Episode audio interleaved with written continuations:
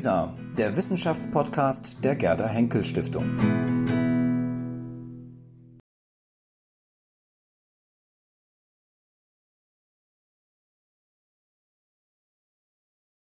Meine Damen und Herren, schön, dass Sie da sind.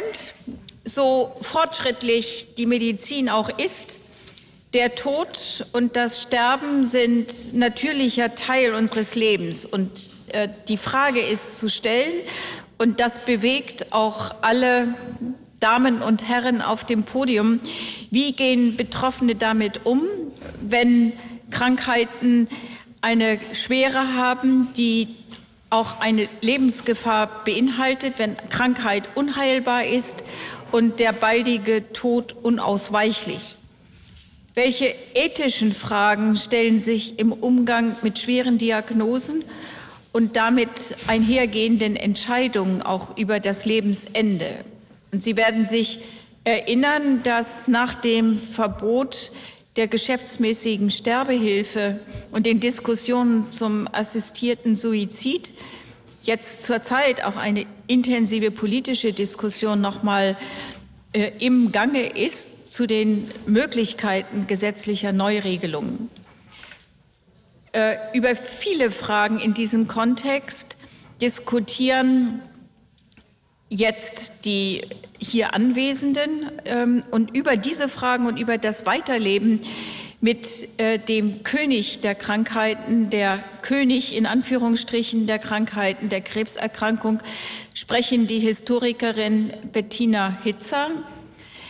Frau Hitzer ist seit 2018 Privatdozentin am Friedrich-Meinecke-Institut an der Freien Universität Berlin und seit 2021 Heisenberg-Stipendiatin am Hannah-Arendt-Institut für Totalitarismus.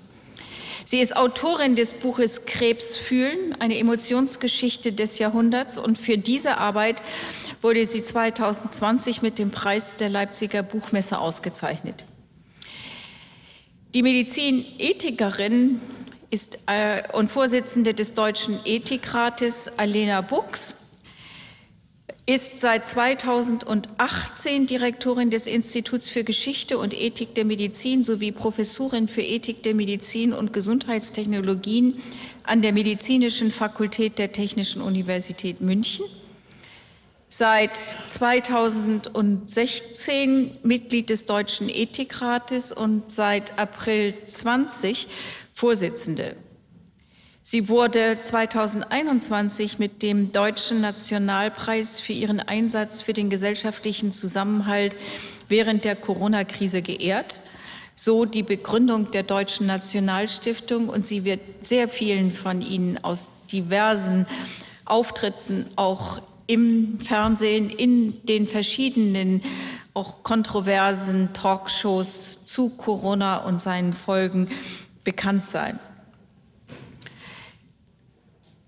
Weiterhin ist hier heute Gast, und wir freuen uns darüber sehr, der Mediziner Philipp von Trott. Herr von Trott studierte in Heidelberg an der Universität Witten-Herdecke sowie in den USA. Er war bis vor kurzem Oberarzt der interdisziplinären Onkologie und der Palliativstation im Gemeinschaftskrankenhaus Havelhöhe und ist seit kurzem ärztlicher Geschäftsführer des Palliativteams Hochtaunus. Und all das, was jetzt hier an vielem Know-how und ganz vielen Hintergründen zusammenkommt, moderiert die Wissenschaftsredakteurin der Tagesschau Anja Martini, so dass äh, ich das Wort an Frau Martini abgebe und mich freue mit Ihnen auf die kommende Diskussion. Dankeschön. Vielen Dank, Frau Kunst, für diese Vorstellung der Runde. Und ich denke, die Vorstellung hat gezeigt, wie vielfältig das Podium besetzt ist. Und deswegen würde ich vorschlagen, dass wir gleich beginnen. Und zwar, wir beginnen mittendrin. Und zwar mit einem kurzen Ausschnitt aus dem gerade schon erwähnten Buch von Frau Hitzer. Und ich bitte Sie, einen kurzen Moment zuzuhören. Ich versuche zu kürzen, damit es nicht zu lang dauert, aber ich glaube, Sie erahnen gleich, was passiert. Die Onkologin der Franziska an dem 6. März allein gegenübertritt, sie wollte keine familiäre Begleitung, teilt ihr unverblümt mit, dass es keinerlei Hoffnung gibt. Null. Nicht bei diesem Krankheitsbild. Man werde mit einer kombinierten Chemotherapie sofort beginnen und dann anschließend einen operativen Eingriff, eine Entfernung des Tumors im Darm, einen geringen, Auf, einen geringen Aufschub erreichen, mehr nicht. Die Metastasen auf der Lunge seien inoperabel. Damit sei ein längeres Überleben ohnehin ausgeschlossen. Denn nur das Operieren von Metastasen sichere eine nennenswerte Überlebensdauer. Auch hier werde man also nur Chemotherapie anwenden können, die allerdings bloß eine bestimmte und höchst begrenzte Zeit lang greifen könne. Dann sei Schluss. Wahrscheinlich noch vor Ende des Jahres. Und die Monate bis dahin würden grauenhaft sein. Meine Schwester ist, wie sie später berichtet, völlig betäubt, fällt in eine Art Schockstarre. Es ist nicht nur das, was die Ärztin sagt, es ist auch das Wie. Sie schließt, sie schießt ihre Hiobsbotschaften in hämmernden Staccato eines Maschinengewehrs ab und wirkt dabei völlig unbeteiligt. Meine Schwester ist ein Posten auf ihrer heutigen To-Do-Liste, der erledigt und abgehakt werden muss, mehr nicht. Franziska kommt es vor, als befinde sie sich nicht in einem Sprechzimmer eines Arztes, sondern vor einem Exekutionskommando. Als sie widersprechen kann, sagt sie, ich habe Kinder, meine Tochter ist erst zwei Jahre alt. Das ändert nichts, sagt die Ärztin. Franziska erhebt sich, dankt für das Gespräch. Sie ist bereits stationär in der Klinik eingezogen, weil die geplante Chemotherapie dort durchgeführt werden soll. Sie geht in ihr Zimmer zurück, wählt die Telefonnummer ihres Zuhauses, erreicht ihre Mutter und fängt an zu schreien, ohne etwas zu sagen. Sie schreit nur. Das ist ein Auszug, den die Schriftstellerin Charlotte von Link geschildert hat und es geht um ihre Schwester. Herr von Trott, wie unrealistisch ist das im 21. Jahrhundert? Ja, ich glaube, es ist nicht unrealistisch, genau so etwas zu erleben. Wir haben hier in einem schönen Beispiel hören können, was es bedeutet, wie ich eine Information weitergebe, wie ich als Arzt, Ärztin ähm, in einer Rolle bin, die mehr ist als nur eine Übermittlungsfunktion ähm, einer schlechten Nachricht. Und hier ist es tragischerweise in vielen Dingen komplett falsch gemacht worden. Alleine, ähm, wie ich etwas sage, wie ich Hoffnung äh, zerstöre, ist, ähm, ja, ist eine sehr, sehr gefährliche äh, Tat, die man da tun kann. Es ist so, dass wir gerade aus Sicht des Palliativmediziners natürlich auch immer vor dieser Entscheidung stehen, wie vermittle ich schlechte äh, Nachrichten, wie kann ich Wahrheit übermitteln, ohne Hoffnung zu zerstören, wie kann ich neue Hoffnungsinhalte ähm, generieren. Ja, die Hoffnung auf Heilung, die kann ich vielleicht nicht mehr geben. Aber wie oft ist es denn in der Medizin der Fall, dass ich wirklich von Heilung sprechen kann? Wie oft ähm, kann ich einem Diabetiker, einem Herzkranken, einem Nierenkranken sagen, sie werden geheilt. Und genauso bin ich auch als Onkologe gefordert, diese Dinge so zu übermitteln, dass es eben in die, dass auch das Positive klar wird, was wir tun können und nicht nur über das zu reden, was wir nicht mehr tun können oder nicht tun können. Sie sind Onkologe und Palliativmediziner, das heißt, Sie kennen beide Seiten in diesem Fall. Wenn eine Botschaft wie diese einem Patienten überbracht wird. Was müsste man von einem Arzt dann erwarten können? Ein, großer Onkologe und Palliativmediziner aus, ähm, aus Toronto hat mal gesagt, ihm wurde damals in der Uniklinik immer gesagt, wenn äh, Visite war und 20 Assistenten hinter ihm standen, hinter dem Chefarzt, ähm, don't, just, don't just stand there, do something. Ja? Stehen Sie nicht nur rum, tun Sie etwas. Er dreht es bei seinen Studenten immer um und sagt, don't just do something, just stand there. Um auch zu vermitteln, der Patient hat vielleicht gerade eine furchtbare Botschaft erhalten und jetzt bin ich da und höre einfach zu und warte, was passiert. Und bin empathisch ein Gegenüber, was in dem Moment für alles offen ist und die Last, die der Patient gerade bekommen hat, auch auf meine Schultern mitgeht. Und ich glaube, das ist eine Haltung, die ich auch als Onkologe versuche zu vermitteln, ähm, dass ich den Raum dafür gebe, dieses, ja, diese Erschütterung auch wieder wahrzunehmen. Der Patient möchte nicht nur informiert werden, sondern er möchte auch sich informiert wissen oder der möchte auch, es gibt diesen Spruch, dass Patienten nicht nur, äh, ja, sie, sie wollen wissen und verstehen, to know and understand, aber auch to feel known and understood. Ja? Sie müssen sich verstanden fühlen. Und das ist, glaube ich, ein wichtiger Punkt, ähm, an dem wir in der Palliativmedizin schon sehr, sehr lange dran sind und die auch in der Onkologie, wie ich finde, genauso wichtig sind. Aber wie oft treffen Sie auf Patienten, bei denen genau das eben, ich würde mal gelinde gesagt, schiefgegangen ist? Nicht selten. Viele berichten davon, dass das die Mitteilung einer Prognose für sie sehr traumatisierend war. Der Arzt hat mir gesagt, ich habe nur noch sechs Monate. Jetzt sind schon acht Monate rum. Wie kann das sein? Entweder ist der Arzt ähm, ein schlechter Arzt, weil er noch nicht mal sein, sein Handwerk versteht, ähm, oder ich bin die Ausnahme. Ja? Und das sind Dinge, da müssen wir uns als Ärztinnen und Ärzte bewusst sein, dass mh, gerade Prognosegespräche sehr, sehr äh, stark einwirken auf die Psyche des Patienten und sehr ähm, ähm, im Positiven wie im Negativen wirken können. Umgekehrt ist auch oft die Mitteilung einer Krebsdiagnose für immer eingebrannt in das Gedächtnis des Patienten. Und wie das vermittelt wird, das wird einem dann auch äh, meistens ja, positiv wie negativ auch im weiteren Verlauf als Arzt mitgeteilt. Ich will Ihnen noch ganz kurz mitteilen, was hier noch steht, denn das, was jetzt kommt, ist genau das, was Sie gerade angesprochen haben. Die Schriftstellerin Charlotte von Link ähm, berichtet weiter von dem, was passiert ist und sie berichtet weiter von dem, wie sie ihre Schwester ähm, erlebt hat. Am Morgen vor dem Gespräch hatte Charlotte Link ihre Schwester noch als gefasste Frau erlebt, entschlossen angesichts ihrer Krankheit nicht aufzugeben und um ihre Heilung zu kämpfen. Am Abend desselben Tages begegnete sie einer Frau in Todesangst, in Panik selbst nachdem ihr die schnell alarmierten Pfleger und Ärzte Tavor, ein starkes Beruhigungsmittel, eingeflößt hatten.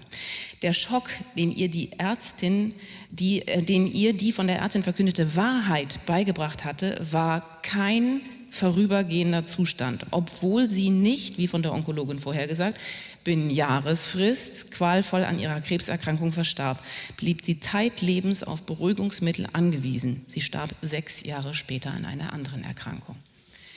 Frau Hitzer, Sie haben dieses Buch geschrieben. Sie haben all diese Fälle und Geschichten zusammengetragen. Sie haben geforscht, wie wir mit dem, was Herr von Trott gerade beschrieben hat, umgegangen sind in den letzten Jahren. Die Emotionsgeschichte des 20. Jahrhunderts. Wie gehen wir mit dem Thema Krebs um?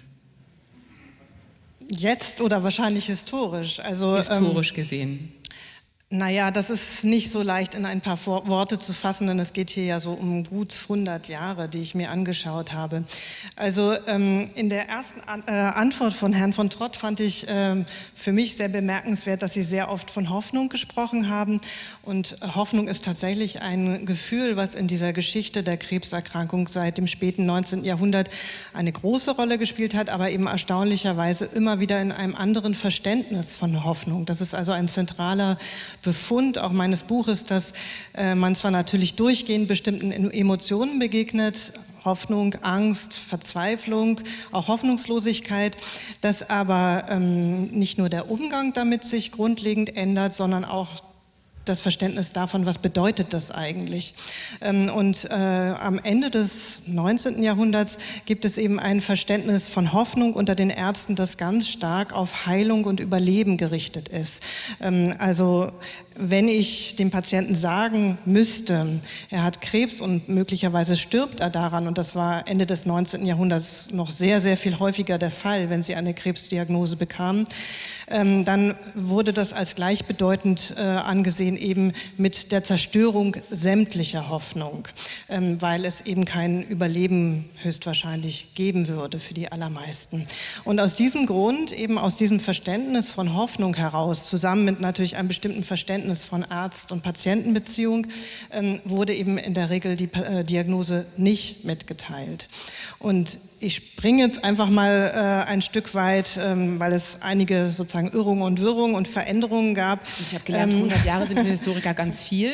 Ja, und ähm, in die Zeit äh, nach der NS-Zeit, weil das so eine ganz spezielle Geschichte auch nochmal ist, kann ich gerne auch nochmal drauf eingehen. Ähm, äh, also in den 50er Jahren dann eben in der Bundesrepublik eine Zeit, in der so ganz zaghaft eine Diskussion über Hoffnung wieder neu ansetzt, ähm, die eben dann fragt, gibt es vielleicht verschiedene Hoffnungen? Gibt es so etwas wie eine existenzielle, vielleicht auch spirituelle Hoffnung, die jetzt nicht gleichgesetzt wird mit einer Jenseitshoffnung, die vielleicht erst freigelegt werden kann, wenn so eine Alltagshoffnung aufs Überleben zerstört wird. Und ist es vielleicht ähm, äh, kann man es vielleicht erreichen, dass man äh, so in einem Prozess des Mitteilens ähm, diese Alltagshoffnung Stück für Stück zerstört klingt so gewaltsam, aber es ist ja auch ein Stück weit gewaltsam. Ähm, und dann den Menschen zu helfen, dass sie ähm, ihre Hoffnung auf etwas anderes richten können, auf ein Überleben in der Familie, also sozusagen im Gedächtnis der Familie, ähm, auf äh, etwas, eine Form von spiritueller Vorstellung. Und dann in den ungefähr in den späten 60er Jahren, in der die Auseinandersetzung mit dem Tod in vielen Disziplinen der Soziologie, der Theologie natürlich sowieso der Psychologie immer stärker auch in den Vordergrund steht, ähm, gestellt wird, da ähm, entwickelt sich langsam so ein Verständnis von Hoffnung, wie Herr von Trott das angesprochen hat, dass man eben sagt, es gibt viele kleine Hoffnungen. Es kann viele kleine Hoffnungen geben. Eben die Hoffnung darauf, ähm, ohne Schmerzen oder mit wenigen Schmerzen zu sterben. Ähm, die Hoffnung darauf, dass ähm, ich noch einen guten Tag erlebe, dass ich vielleicht noch mal an die, äh, ans Meer fahren kann. Also viele unterschiedliche Hoffnung, die Menschen haben können. Und dass äh, die Palliativmedizin, die sich in dieser Zeit auch langsam entwickelt, eigentlich erst so richtig, eben anfängt, auch diese Hoffnung ganz stark in den Vordergrund zu stellen und auch danach zu fragen, ähm, wie individuell, wie unterschiedlich können diese Hoffnungen sein und wie können wir auf diese Hoffnung eben eingehen. Und im Hier und Jetzt? Genau, also Hoffnung wird äh, eigentlich in diesem Moment ein Gefühl, äh, also zunächst ja ein Gefühl, das sehr weit in die Zukunft gerichtet wird ähm, und in diesem Horizont dann ein Gefühl, das fast an die Gegenwart heranrückt. Ähm, also es geht eben wirklich um den nächsten Moment. Frau Büchs, wenn Sie aus Ihrer medizinethischen Sicht auf das gucken, was Sie bisher gehört haben, was ich vorgelesen habe, und wenn Sie auch den Blick auf unsere Gesellschaft werfen, der Ist-Zustand, da wo wir jetzt sind, wie gehen wir mit dem Thema schwere Diagnose, der nahende Tod, wie gehen wir damit im Moment aus Ihrer Sicht um? Vielen Dank. Ähm, ich würde ganz gern kurz noch zu dem Fall etwas sagen, ähm, der mich auch sehr berührt hat. Ähm, das ist mal ein Beispiel, bei dem man wirklich klar sagen kann, da ist ein zentrales Prinzip der medizinischen oder ärztlichen Ethik verletzt. Also das würde ich in meiner Vorlesung äh, nutzen mit meinen Medizinstudenten, um ihnen darzustellen, dass hier das Prinzip der ärztlichen Fürsorge äh, nicht umgesetzt wird, sondern wirklich, also wirklich verletzt wird. Grob fahrlässig. Das ist also eine, eine solche schlimme Prognose in dieser Art und Weise mitzuteilen, ist also äh, nicht nur praktisch äh, ärztlich ähm, falsch und, und psychologisch falsch, sondern tatsächlich auch ethisch falsch. Also da sind wir uns, glaube ich, alle einig. Und das ist ein Fall, wenn ich das mal so sagen darf, von dem ich hoffe, dass er schon eine Weile zurückliegt.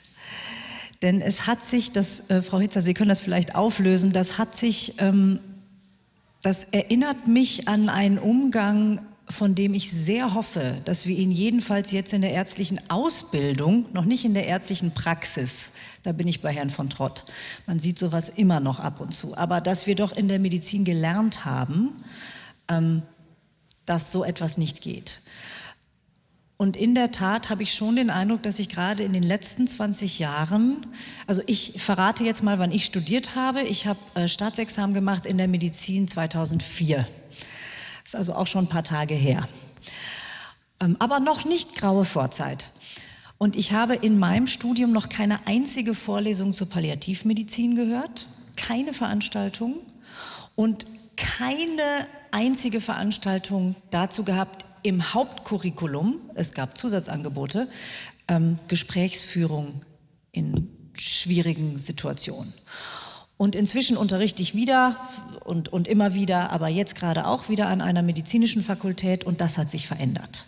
Also ich glaube, das ist auch eine hoffnungsfrohe Botschaft, dass schon erkannt wurde in der Medizin, ähm, dass wir auch als Ärztinnen und Ärzte anders an das Thema rangehen müssen. Es gibt Palliativstationen, es gibt eigentlich sehr viel, es gibt sehr viel mehr palliativmedizinische Versorgung. Also da hat sich viel verändert, ist immer noch Luft nach oben. Da sind wir uns vermutlich auch einig.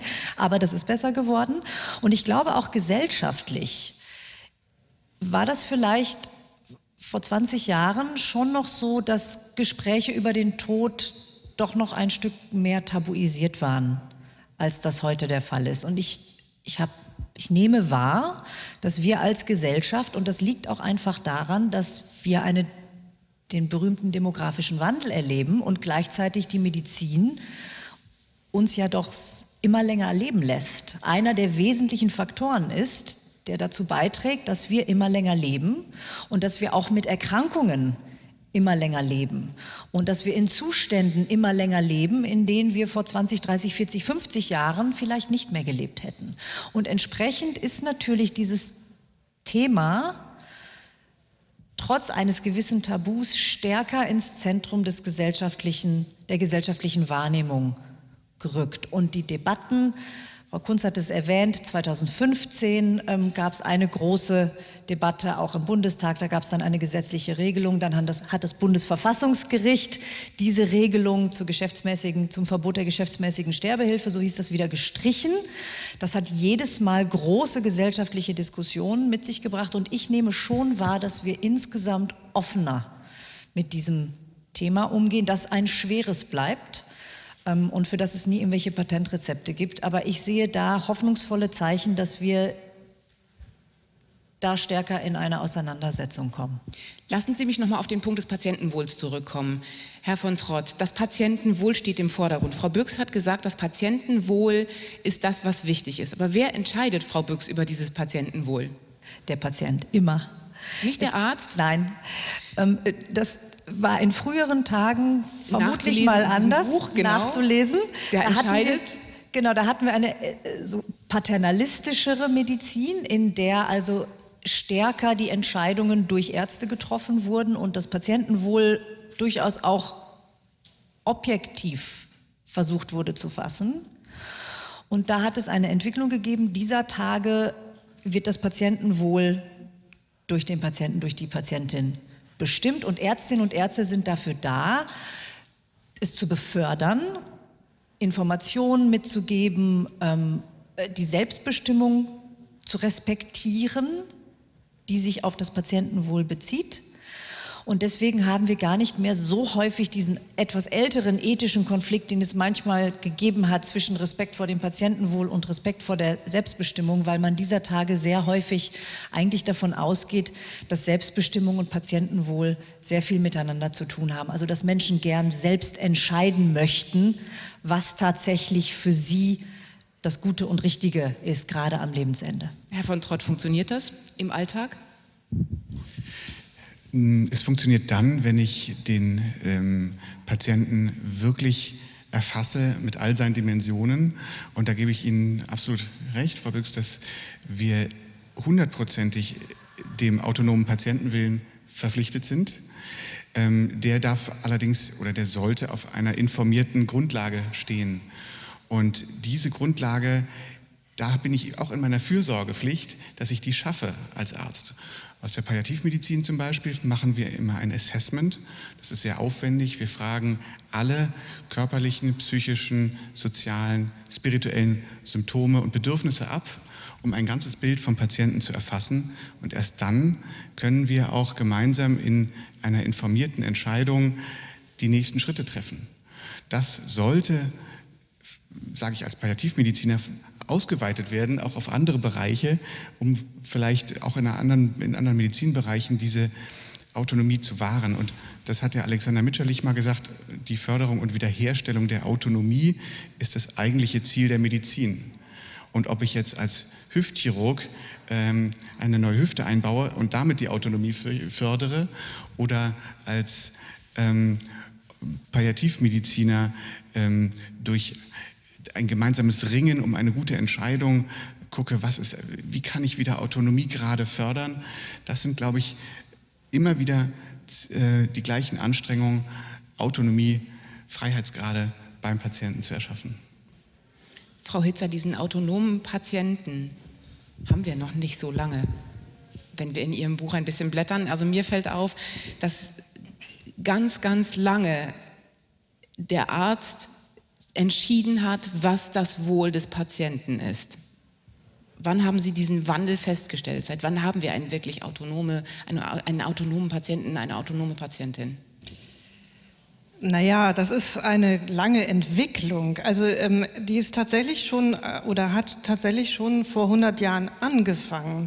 Ähm, also es gibt gerade um 1900 die allerersten ähm, Diskussionen darum, ähm, wie redet man über bevorstehende Operationen und ist es äh, erlaubt, einen Menschen zu operieren, ohne ihn ähm, darüber zu informieren, was passiert äh, und möglicherweise, das war sozusagen der, die große neue Möglichkeit mit den Narkosemitteln, die es seit ungefähr Mitte des 19. Jahrhunderts gab, möglicherweise ihn sogar zu operieren, ohne ihn überhaupt über die Operation in Kenntnis zu setzen. Solche Fälle gab es zu der Zeit auch, dass jemand sozusagen einfach narkotisiert wurde und dann operiert wurde. Und da gab es ähm, äh, Auseinandersetzungen drüber zwischen Medizinern, aber auch äh, mit Juristen vor allen Dingen. Und es waren an der Stelle äh, die Juristen, die äh, eingefordert haben, dass die Bürger und auch Bürgerinnen, aber in erster Linie ging es erstmal auch um die Männer, ähm, dass die aufgeklärt werden, weil es eben als äh, Grundrecht sozusagen eines Bürgers angesehen wurde, über sich selber bestimmen zu dürfen.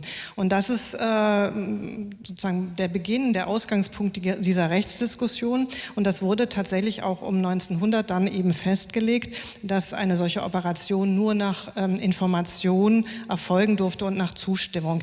Es war aber natürlich noch nicht so etwas wie heute Informed Consent, also mit einem großen Formular und äh, vieler Informationen und Unterschrift, sondern es genügte eine mündliche Information und eine mündliche Zustimmung. Ähm, das bezog sich aber nicht auf Diagnosemitteilung, also es war eben nach wie vor möglich, Diagnosen, Krebsdiagnosen nicht mitzuteilen und sie wurden eben meistens auch nicht mitgeteilt. Ähm, und die Idee, dass man, ähm, also diese Idee der Autonomie hat sich dann immer weiter ausgebreitet und ist ja tatsächlich heutzutage ein zentral Begriff der Medizin und insbesondere auch der Palliativmedizin geworden. Ähm, das äh, ist eine Entwicklung, die sich dann verstärkt, ähm, eigentlich seit den 60er, 70, also 1960er, 70er Jahren und dann eben immer mehr zu diesem ähm, Informed Consent wird. Wenn ich mir vorstelle, Sie haben gerade die Zettel angesprochen, die man bekommt. Man muss heute, man bekommt eine Diagnose. Frau Büchs, ich bekomme die Diagnose, ich bin krebserkrankt. Der Fall in diesem Buch beschreibt gerade, dass diese Frau komplett überfahren war. Und dann kommt meine Ärztin, mein Arzt und sagt, so, jetzt kläre ich Sie auf. Es besteht diese Chance, wenn die diese Chemo anfangen. Es besteht diese Chance, wenn wir sofort operieren. Und es besteht diese Chance, wenn wir da vielleicht noch ein bisschen warten und Sie erst noch mal an die Ostsee fahren. Wie autonom kann so ein Patient denn bitte sein? Ja, es ist ich bin keine Historikerin, also ich bin Hobbyhistorikerin hier, deswegen müssen Sie mir verzeihen, wenn ich jetzt was falsch einschätze. Aber ich glaube, historisch kann man das schon so fassen, dass wir aus einer stärker paternalistischen Medizin kommen. Das haben Sie ja sehr schön dargestellt. Und es dann auch so ein bisschen ein um Umkippen in eine andere Richtung gegeben hat, in so eine Art Extrem, dass man sagt, hier, ich hau dir mal die Information, okay, ich entscheide nicht mehr für dich, ich gebe dir die Information, mach du mal. Und es gibt einen ein, ein, ein, ein ähm, medizinethischen ähm, Satz äh, eines Kollegen von mir, den ich sehr schön finde, ähm, der das zitiert, lass mich, aber lass mich nicht allein. Lass mich entscheiden, aber unterstütz mich bei dieser Entscheidung. Sei auch du für mich da. Also die, die, Autonomie, die Selbstbestimmung von Patientinnen und Patienten zu respektieren. Das bedeutet eben nicht, einfach ihnen nur die, nur die, die blo das, Herr von Trott, das haben Sie auch nicht gemeint, die bloße Information zu geben. Das ist eine wichtige Grundlage, sondern diese Information muss eingeordnet werden, die muss in einer angemessenen Art und Weise mitgeteilt werden und da muss es Raum geben, da muss es dieses dabei stehen geben, ähm, die Möglichkeit zuzuhören, auch mal kurz zu warten, ob welche Fragen kommen, damit diese fürchterliche Überforderung, die man im Übrigen niemals wegkriegt, das muss auch unterstrichen sein.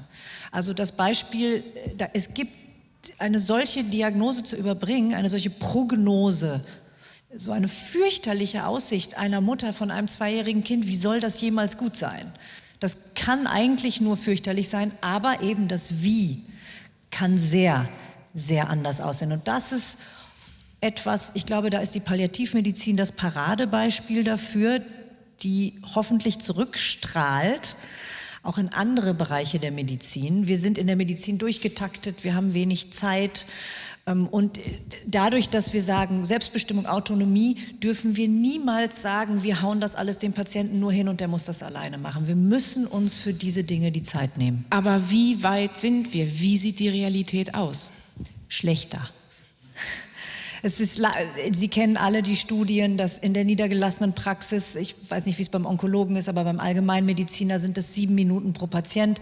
Und auch Allgemeinmediziner haben schwierige Gespräche und überbringen schwierige Nachrichten und haben komplexe Fälle. Und diese sprechende Medizin, der Anteil, der nicht über Geräte und nicht über äh, Blutwerte und nicht über äh, sagen, die Methoden von denen wir ja so viele haben, ähm, läuft, sondern der eben im, Mita im Miteinander sprechen, unterstützen und eben in dieser Dimension des Patientenkontaktes besteht. Das ist ein Bereich, der muss weiter, also das ist die Medizinethik ganz deutlich und da stehen wir Schulter an Schulter mit der Palliativmedizin aufgewertet werden, gerade wenn es um solche schwierigen Fragen schwere Erkrankungen, aber auch das Lebensende geht. Herr von Trott, wie kann es gelingen? Ganz praktisch, was muss kommen? Hm, Frau Büchs hat das ja schon angesprochen, dass sich, glaube ich, eine gewisse Änderung auch in einer neuen Medizinergeneration äh, ausprägt. Einerseits in der Ausbildung. Es werden Kurse gemacht, wie ich schlechte Nachrichten überbringe. Die Palliativmedizin ist mittlerweile Bestandteil in der Ausbildung. Wir ähm, haben eine gewisse Sensibilität auch äh, bei den Studentinnen und Studenten für diese Themen und eine Bereitschaft, da auch äh, tiefer reinzugehen in diese äh, Bedürfnisse der Patienten. Und ich gebe Ihnen auch hundertprozentig recht, dass wenn wir dem Patienten, der Patientin empathisch begegnen und wir wirklich uns bewusst werden, dass wir ein ganz wichtiger Faktor als Mensch auch in der Begegnung sind, nicht nur als Mediziner und Medizinerin, sondern auch als Mensch, dann äh, haben wir schon einen großen Teil geschafft. Ähm, es gibt ganz viele Dinge, praktische Dinge, die man auch über Kommunikation lernen kann. Das hat was mit Körperhaltung zu tun, das hat was mit bestimmten ähm, äh, Regeln der Kommunikation dazu. Das kann man erlernen und die haben alleine schon einen großen Effekt, ganz praktisch. Weil manche vielleicht sagen, dafür habe ich keine Zeit. Ja, das ist oft das Argument, ich habe nur sieben Minuten pro Patient, wie soll ich denn da empathisch sein? Man kann auch in sieben Minuten empathisch rüberkommen und schafft auch manchmal in einer kurzen Zeit eine ganz tiefe Begegnung. Und ähm, das ist sozusagen ein, großer, ein großes Problem in unserem Gesundheitswesen, dass wir eben eine eng getaktete Medizin haben, aber wir haben auch darin Spielräume, etwas zu verbessern. Auf der anderen Seite ähm, sollten wir uns auch bewusst sein, wenn es darum geht, Informationen zu vermitteln, dann kann ich, wenn wir fantasieren, Rettungsstelle, ein Patient wird hingeliefert, hat keine Patientenverfügung und der Assistenzarzt sagt, hm, sollen, sollen wir alles für Sie tun? Hm? Dann wird der Patient erstmal sagen, ja. Im Hintergrund steht, sollen wir reanimieren, sollen wir sie auf die Intensivstation bringen, sollen wir sie intubieren. Wenn der Assistenzarzt das anders formuliert, möchten Sie wirklich an Schläuche? Ich meine, Sie haben Krebs. Dann wird er sagen, nein, bitte nicht, lassen Sie mich in Frieden. Ne? Ich will in Frieden gehen können. Also Sie sehen, wie unterschiedlich wir einwirken auf diese autonome Entscheidung, indem wir als Mensch mit unseren kommunikativen und empathischen Fähigkeiten in Beziehung treten. Frau Hitzer, Sie haben einen tiefen Blick in dieses Thema und in, vor allen Dingen eben die Entwicklung dahin geworfen. Wenn Sie beschreiben müssten, an was für einem Punkt wir jetzt im Moment als Gesellschaft stehen, was ist das für ein Punkt? Im Umgang eben mit schweren Diagnosen, mit Krebs. Also ich würde äh, auch Frau Büchs zustimmen, dass äh, dieses Thema ähm, einfach sehr viel sichtbarer geworden ist. Ähm, und das, das ist, also ich würde sagen, diese Geschichte, die Sie vorgelesen haben von Charlotte Link, das ist ja eben eine Geschichte, die kurz nach dem Jahr 2000 spielt, also über die sie berichtet.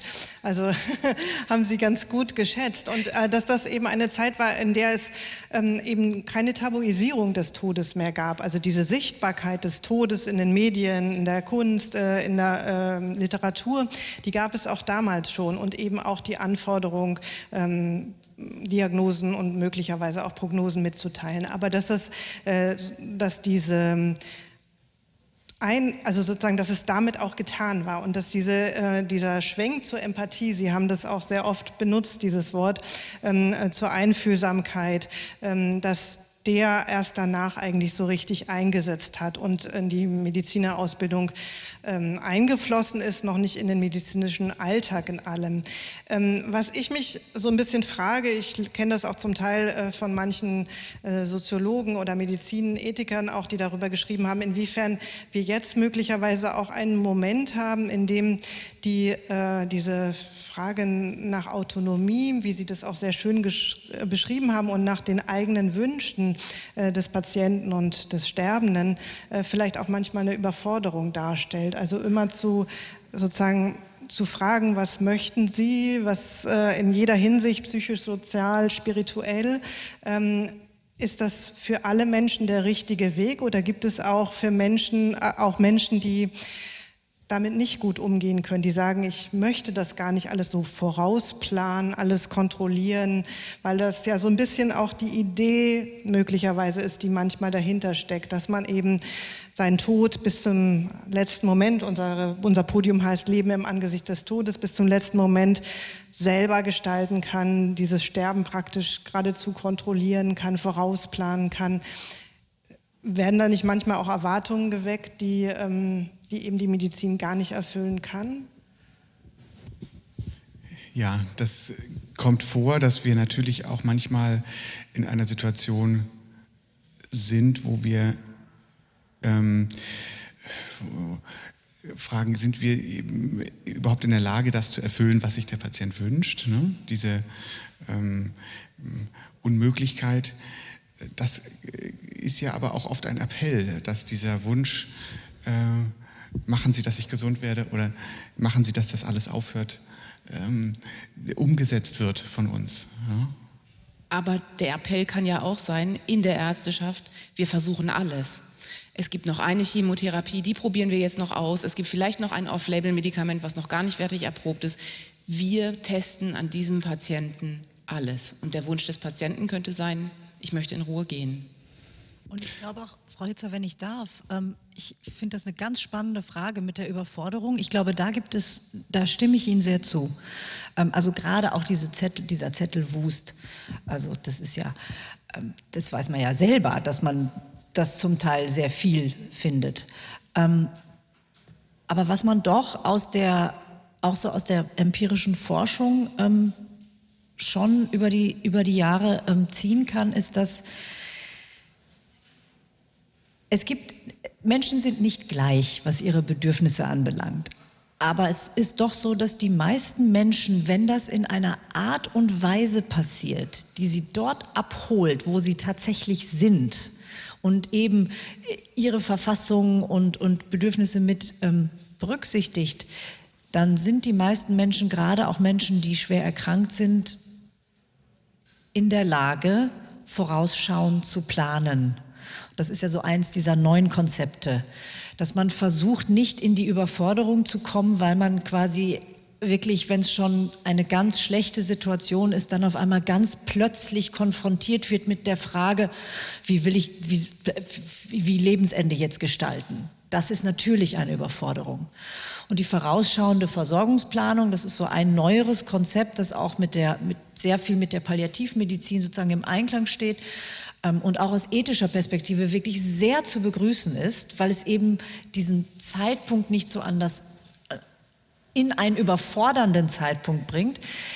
Dieses Konzept versucht frühzeitig wenn man noch mehr Zeit hat, wenn man vielleicht auch noch, noch gar nicht krank ist oder noch nicht so krank ist, mit Ruhe, ähm, mit ähm, Gesprächen, mit Informationen, die eingeordnet wird, über diese Dinge nachzudenken. Und das muss überhaupt nicht sein, dass man Krebs hat und schon sozusagen irgendwie da Schritte plant. Aber einfach sich zu vergegenwärtigen, dass die Gestaltung des Lebensendes etwas sein kann, dass man tatsächlich sich überlegen kann. Und wir, und das erlebe ich, wir, wir machen am rechts der ISA, das ist unser, mein Uniklinikum an der TU München, wir machen da klinische Ethikberatung ähm, im multiprofessionellen Team, ähm, also auch mit der Palliativmedizin zusammen. Und man erlebt es immer wieder, dass man Patientinnen und Patienten hat, bei denen dann entschieden wird und man fragt sich, warum habt ihr nicht schon vor, vor, Jahren über diese Dinge gesprochen. Und wenn ich eine Botschaft ähm, am Ende hier sozusagen anbringen darf, um wirklich Autonomie zu respektieren und dann auch gut umzusetzen, wäre es sehr hilfreich, und das geht jetzt auch tatsächlich, ähm, wenn Sie so wollen, an Sie alle, ähm, denn das ist nicht nur etwas, was die Medizin leisten kann. Das ist etwas, was letztlich jeder Einzelne und jeder Einzelne leisten muss, auch ein Stück weit sich selbst wir wollen das ja auch alle selbst nicht so gern, das ist kein schönes Thema, selbst frühzeitig sich einfach auch ähm, damit zu beschäftigen. Da gibt es ganz viele Möglichkeiten, das kann man eigentlich bei jedem Hausarzt machen und damit erspart man sich dann vielleicht den ein oder anderen Moment der Überforderung. Frau Büchs hat quasi jetzt schon gesagt, was Ihr Appell oder Ihr Wunsch wäre. Frau Hitzer, wenn Sie sich aus Ihren Recherchen heraus sagen könnten, was wäre jetzt Ihre, ich muss ein bisschen auf die Uhr schauen, weil ich habe gerade schon ein Zeichen bekommen, was wäre Ihre Idee zu sagen, wo müssten wir hinkommen, was wäre Ihre Wunschgedanke, Ihr Wunschgedanke? Naja, ich äh, bin natürlich als Historikerin die Letzte sozusagen, die in die Zukunft schaut. Okay. Aber ähm, äh, vielleicht so als, als Gegengewicht auch ähm, äh, gegen so das, was die Medizin leisten kann. Ich glaube, mir erscheint es unglaublich wichtig, dass ähm, Gesellschaft und Politik hier auch mehr leistet. Wir haben immer wieder auch über die Zeit gesprochen, die fehlt, ähm, die äh, ökonomischen Zwänge in den Krankenhäusern. Ähm, aber ich glaube auch, was oft fehlt, ähm, ist die Zeit, die Angehörige auch brauchen, um sich um jemanden zu kümmern, der ähm, stirbt und vielleicht auch über nicht nur zwei Tage, sondern eben über Wochen oder Monate. Es gibt jetzt die Pflegezeit seit, äh, weniger, seit wenigen, wenigen Jahren, ähm, aber da glaube ich, sollte noch viel mehr gehen, dass wir wirklich ähm, Sterben in den Mittelpunkt der Gesellschaft auch stärker rücken können, ähm, dass Menschen auch frühzeitig ähm, dem Tod wirklich sozusagen persönlich begegnen können und dafür Zeit haben, ähm, zu begleiten und auch zu trauern. Herr von Trott, Ihre Idee. Ich kann mich dem eigentlich nur anschließen und habe dem gar nicht mehr so viel hinzuzufügen. Ähm, aber mein Wunsch ist es natürlich, die ähm, Palliativmedizin, die wunderbar ist, weil sie genau dem Leben zugewandt ist und das Leben schätzt und und verstärkt, wo es überall möglich ist, in allen Dimensionen, dass das ankommt in der Bevölkerung, dass wir flächendeckend, ambulant, stationär all das anbieten können und den Mut dazu haben, Ängste zu verlieren, über das Thema zu sprechen und eher den Blick darauf wenden, was wir alles tun können, um dem Unvermeidlichen, was wir ja sowieso alle irgendwann mal erleben werden, äh, mutig ins Auge zu gucken und alles zu tun, damit wir als Gemeinschaft äh, offen und ähm, guten Mutes damit umzugehen, äh, umgehen können, weil es ist nicht nur schrecklich. Frau Böks, Herr von Trott, Frau Hitzer, ich danke Ihnen sehr und Ihnen für diese Runde. Vielen, vielen Dank.